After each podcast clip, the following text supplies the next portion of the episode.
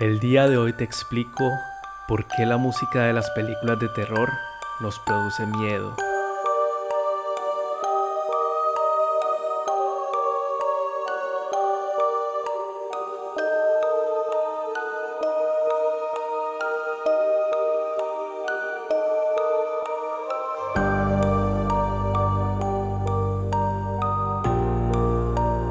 Hola y bienvenidos a este nuevo episodio de las Crónicas de Orfeo.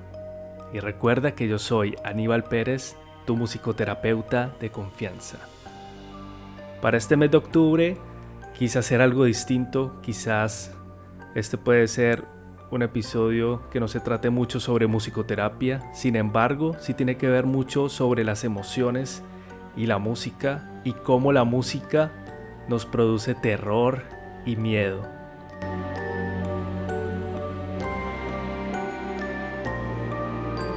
Empezó el mes de octubre, mes de Halloween, mes de la oscuridad. Ya en muchos países empieza el otoño, ya empieza a caer más temprano la noche.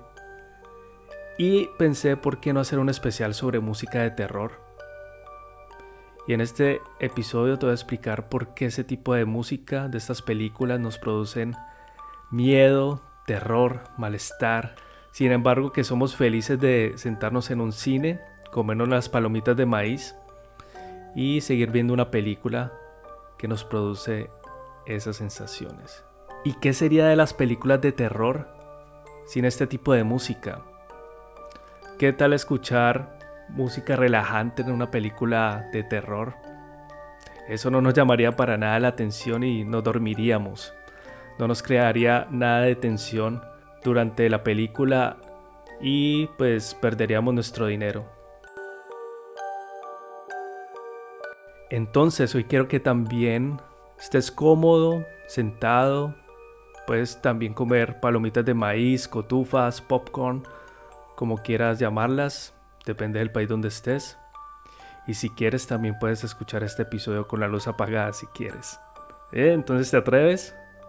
Bueno, entonces vamos.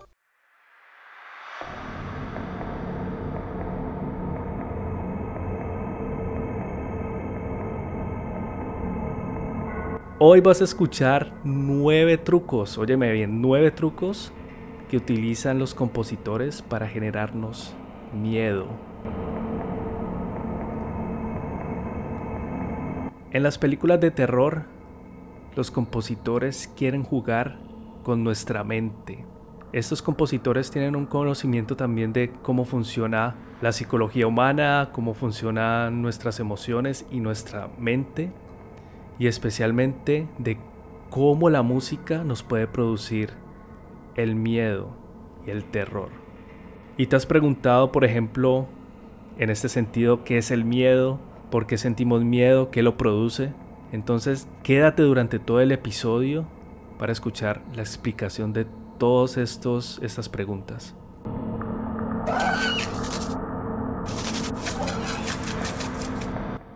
Primero que todo, ¿qué es el miedo? Todos hemos sentido alguna vez miedo y no falta la persona que nos diga, no, no tengo miedo a nada.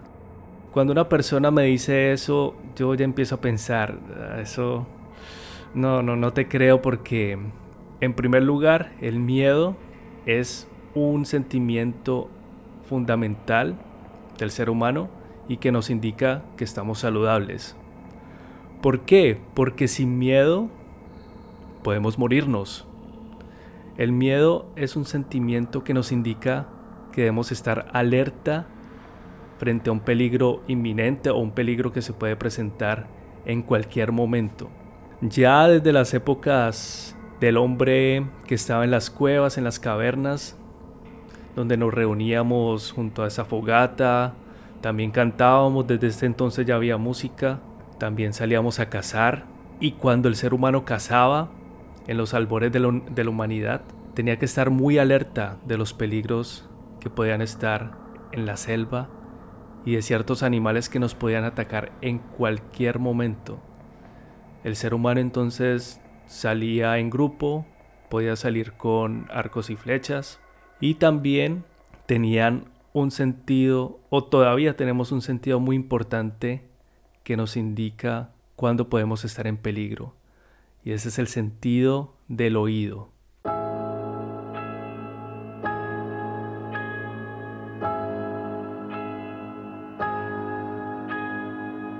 Entonces imagínate que este grupo de personas, de los primeros humanos, van caminando por el bosque, se escucha el sonido de las hojas y de pronto sienten que algo se está moviendo. El oído lo capta inmediatamente, pero la persona no sabe qué es.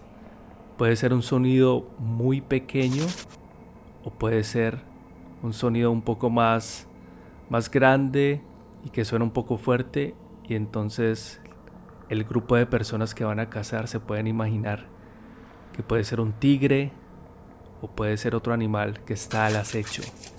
Ya nos podemos nos ponemos en alerta y cuando nos ponemos alerta podemos alistar nuestros arcos y nuestras flechas y disparar a este animal que de pronto nos puede saltar en cualquier momento.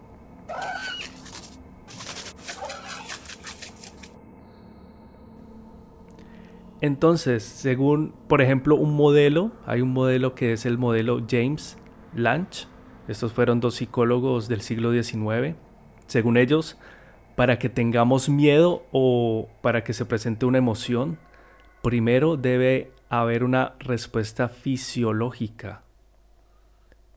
¿Qué significa esto? En el ejemplo que te di de, de los cavernícolas o estos seres humanos que iban a cazar, Primero escuchaban entonces este sonido, que era un sonido indeterminado de un animal, y lo primero que podían sentir era que su corazón latía más rápido. Después de que el corazón late más rápido, entonces la persona puede pensar, o en este caso el cazador, puede pensar, tengo miedo, porque hay una razón para que tenga miedo, hay, hay un miedo racional, porque en cualquier momento puede saltar ese tigre o ese puma y nos puede, nos puede comer. Entonces sentimos el corazón latiendo más rápido, la sangre fluye más rápido por todas nuestras arterias, venas, por todo nuestro cuerpo. Y pensamos, tengo miedo, pero este es un pensamiento racional, todavía no es una emoción. Y luego el siguiente paso es que ya la persona siente el miedo.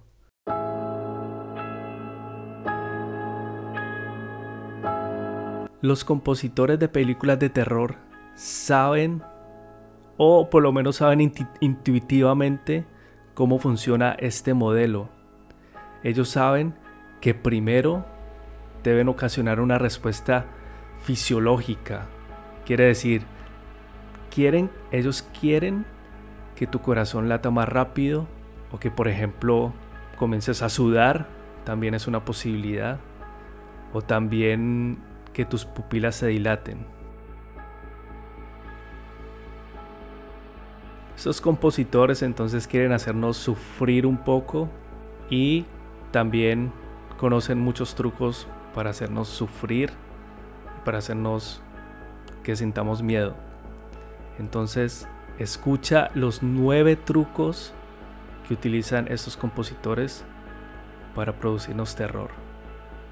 Pero bueno, antes de seguir con estos trucos, quería comentarte muy brevemente que puedes visitar mi página web www.podcastmusicoterapia.com porque allí podrás escuchar todos los episodios del podcast. No tienes que ir a todas las plataformas que hay en todo lado en internet sino que en esta página ya puedes encontrar todos los episodios, solo das un clic en escuchar podcast y ahí los encuentras. Y también puedes leer mi blog sobre musicoterapia. Hay temas, por ejemplo, de qué es la musicoterapia, ética y también sobre el tinnitus. Bueno, sigamos ahora con los trucos.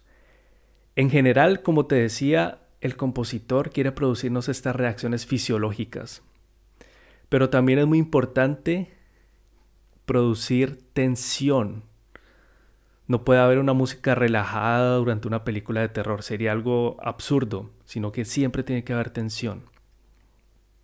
Y para ello entonces, por ejemplo, hay música que suena muy fuerte o también hay cambios abruptos, hay sonidos extraños, volúmenes fuertes, eh, música de niños también. ¿Te has preguntado por qué, por ejemplo, hay muchas películas de terror donde cantan niños o donde suenan las voces de niños, ¿no? O también instrumentos como el órgano. También hay música étnica y hay muchas voces de coros. Entonces, comencemos con el primer truco o elemento que utilizan los compositores. Y este es... O estos son los ruidos extraños. Este primer elemento quiere producirnos directamente este e, escosor, malestar. Y hay sonidos especiales que nos causan esta sensación de, malestar o, o que, por ejemplo, se nos eriza la piel. ¿Quién no ha escuchado, por ejemplo, el sonido de un taladro dental, donde un odontólogo, al escuchar esto, inmediatamente puede ser que nos chirreen los dientes o que se nos erice la piel? O incluso de solo pensarlo, no querramos ir donde el odontólogo. O también está el sonido de una pizarra siendo rasguñada. Bueno, estos son sonidos que sabemos ya conscientemente de dónde provienen, pero un compositor de música de terror no te la pone tan fácil. Él no grabaría sonidos cuyo origen conocemos, sino que busca sonidos extraños. Por ejemplo, que nos imaginemos que es un sonido de un monstruo alienígena o sino de un ser, eh, una criatura del más allá, podría ser, digámoslo así.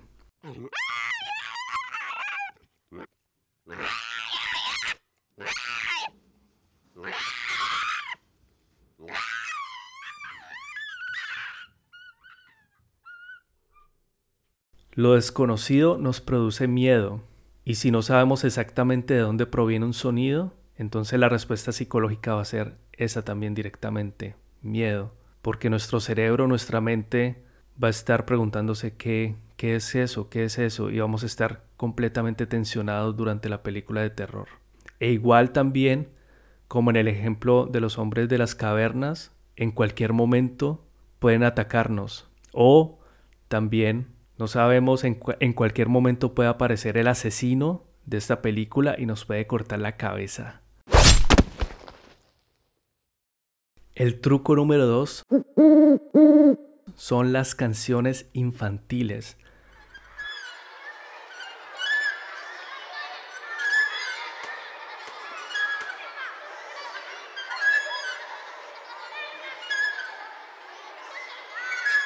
¿Te has preguntado ¿Por qué no da miedo este tipo de canciones o voces infantiles en una película de terror? Esto es algo muy común que se escucha, por ejemplo, en películas como Freddy Krueger.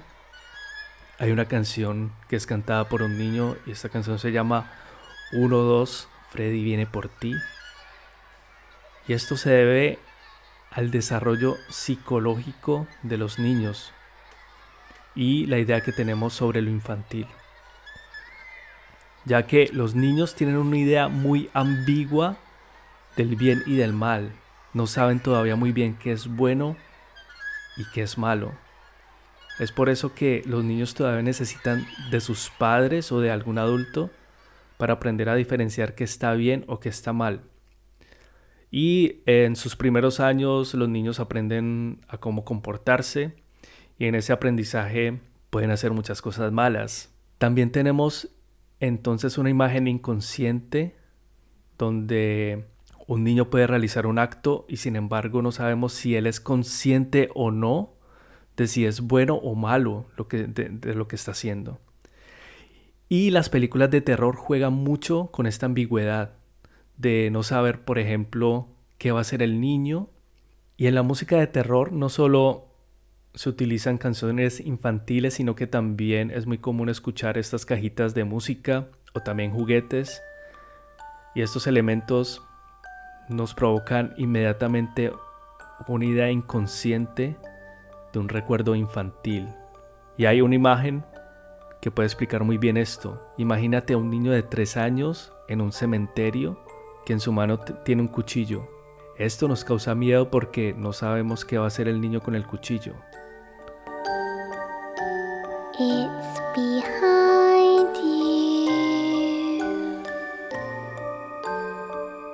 Si fuera un adulto, podríamos pensar casi inmediatamente que se trata de un asesino. Sin embargo, un niño nos produce una ambigüedad de saber porque está ahí un niño que hace un niño en un cementerio, qué va a hacer con ese cuchillo, sabrá él que un cuchillo corta. Con todas estas imágenes que nos produce la música, es, son las imágenes que nos quieren producir los compositores de películas de terror. Ahora vamos con el tercer truco. Y este es utilizar música religiosa o sacra. Este es un truco muy utilizado por los compositores. Por ejemplo, utilizar música de iglesia. Con instrumentos como el órgano. Y también es típico escuchar la fuga en re menor de Johann Sebastian Bach. O también escuchamos este tipo de órgano en El fantasma de la ópera. Pero ¿por qué sentimos también miedo al escuchar esta música? Un coro cantando un tipo de música religiosa o alguien que toque el órgano tiene que ver más con lo religioso, con lo, sobrenatural, lo místico que con lo humano. Y todo esto son cosas que no podemos explicar. Lo inexplicable o sea, lo desconocido nos puede resultar abrumador, desconcertante, pero también al mismo tiempo terrorífico. Y un muy buen ejemplo de este tipo de música en las películas de terror es la banda sonora de la película La Profecía. El truco número 4 es el uso de frecuencias altas. Dentro de los sonidos estridentes y extraños también están estas frecuencias altas que solo son utilizadas en este tipo de películas. Pero te has preguntado también por qué este tipo de, frecuencia nos produce ese malestar que nos hace también algunas veces erizar nuestra piel. Pues esto se debe también a un proceso evolutivo del ser humano. Las frecuencias altas en la naturaleza pueden ser clasificadas por el oído humano como frecuencias provenientes de un bebé recién nacido que está llorando y que necesita atención inmediata. O también podría indicarnos que se encuentra un animal muy cercano, en especial crías de animales que están en peligro. Entonces esto también nos hace ponernos en alerta. Es como un tipo de programación instintiva que nos indica que debemos prestar atención y también es muy importante en el momento de dormir, porque cuando estamos durmiendo entonces el oído no se apaga, el oído humano sigue funcionando y sigue estando en, alerta. Y en las películas de terror quieren entonces conservar esta atención mediante estas frecuencias altas para que estemos alerta y para que no nos durmamos en medio de la película.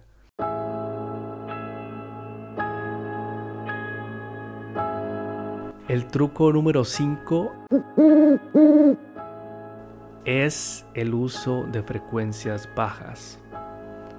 A diferencia de las frecuencias altas, las frecuencias bajas no las percibimos inmediatamente. Hay incluso frecuencias bajas que el oído humano no capta. Y esto lo saben muy bien los compositores de, música de terror también. Ellos saben que como no percibimos conscientemente estas vibraciones, el cuerpo puede tener una reacción también fisiológica, quiere decir, podemos también sentir con nuestro cuerpo la música y esta puede hacer que se nos acelere el corazón o también que podamos sentirnos incómodos con esta música.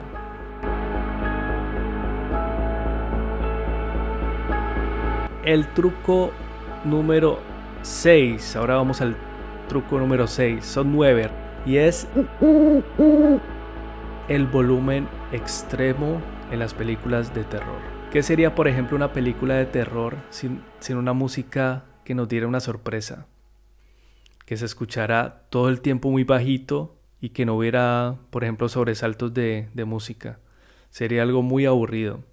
Puede ser también algo muy cliché que se utiliza mucho en películas de terror, sin embargo se sigue haciendo. Y este aumento de volumen es para que los espectadores salten de su silla durante esta película de terror.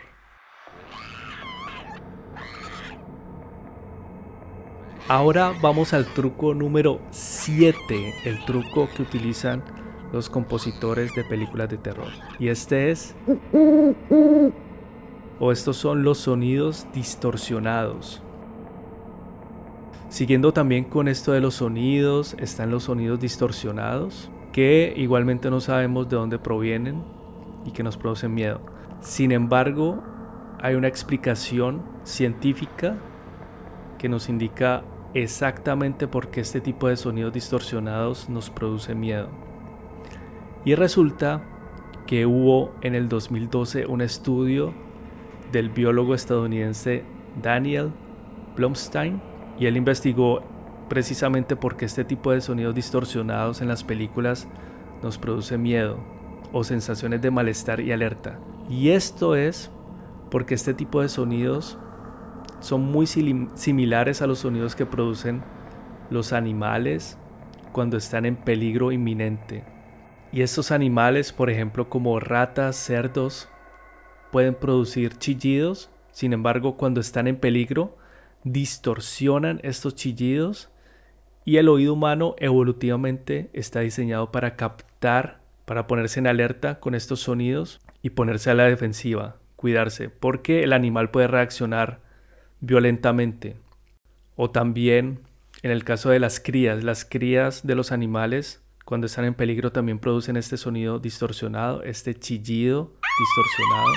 Y la mamá también puede ponerse en, alerta y si un ser humano, si una persona está cerca de la cría, podemos ser atacados muy seguramente por la mamá o, o el papá de alguna de estas crías. Seguimos, seguimos con el truco número 8. ¿Adivinas cuál es? Este es el silencio. Este silencio cuando empezamos a hablar así y hay muchas pausas. Esto produce cierta tensión. No es raro encontrar este tipo de escenas con, estos sonidos incómodos.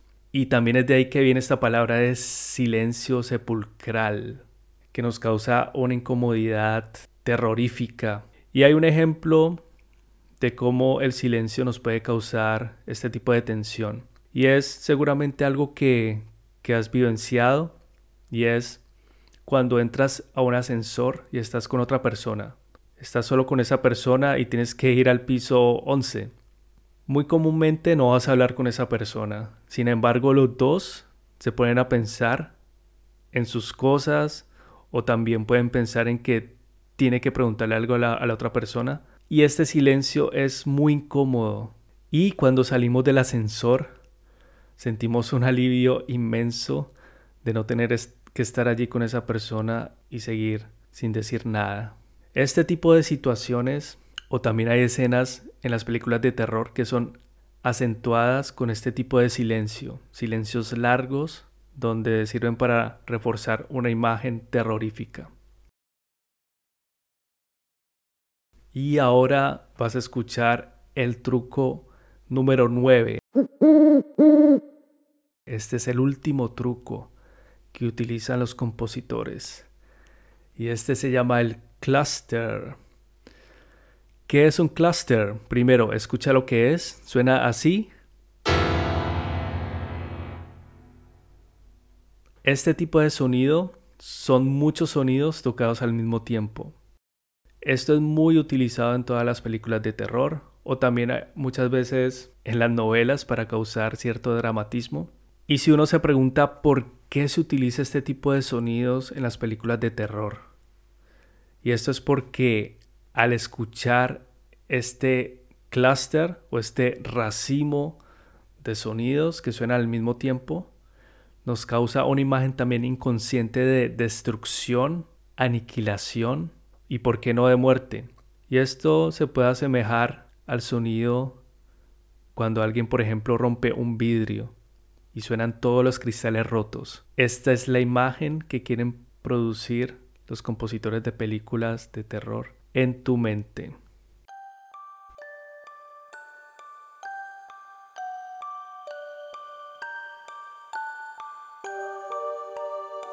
Y estos fueron los nueve trucos de los compositores para producirnos miedo.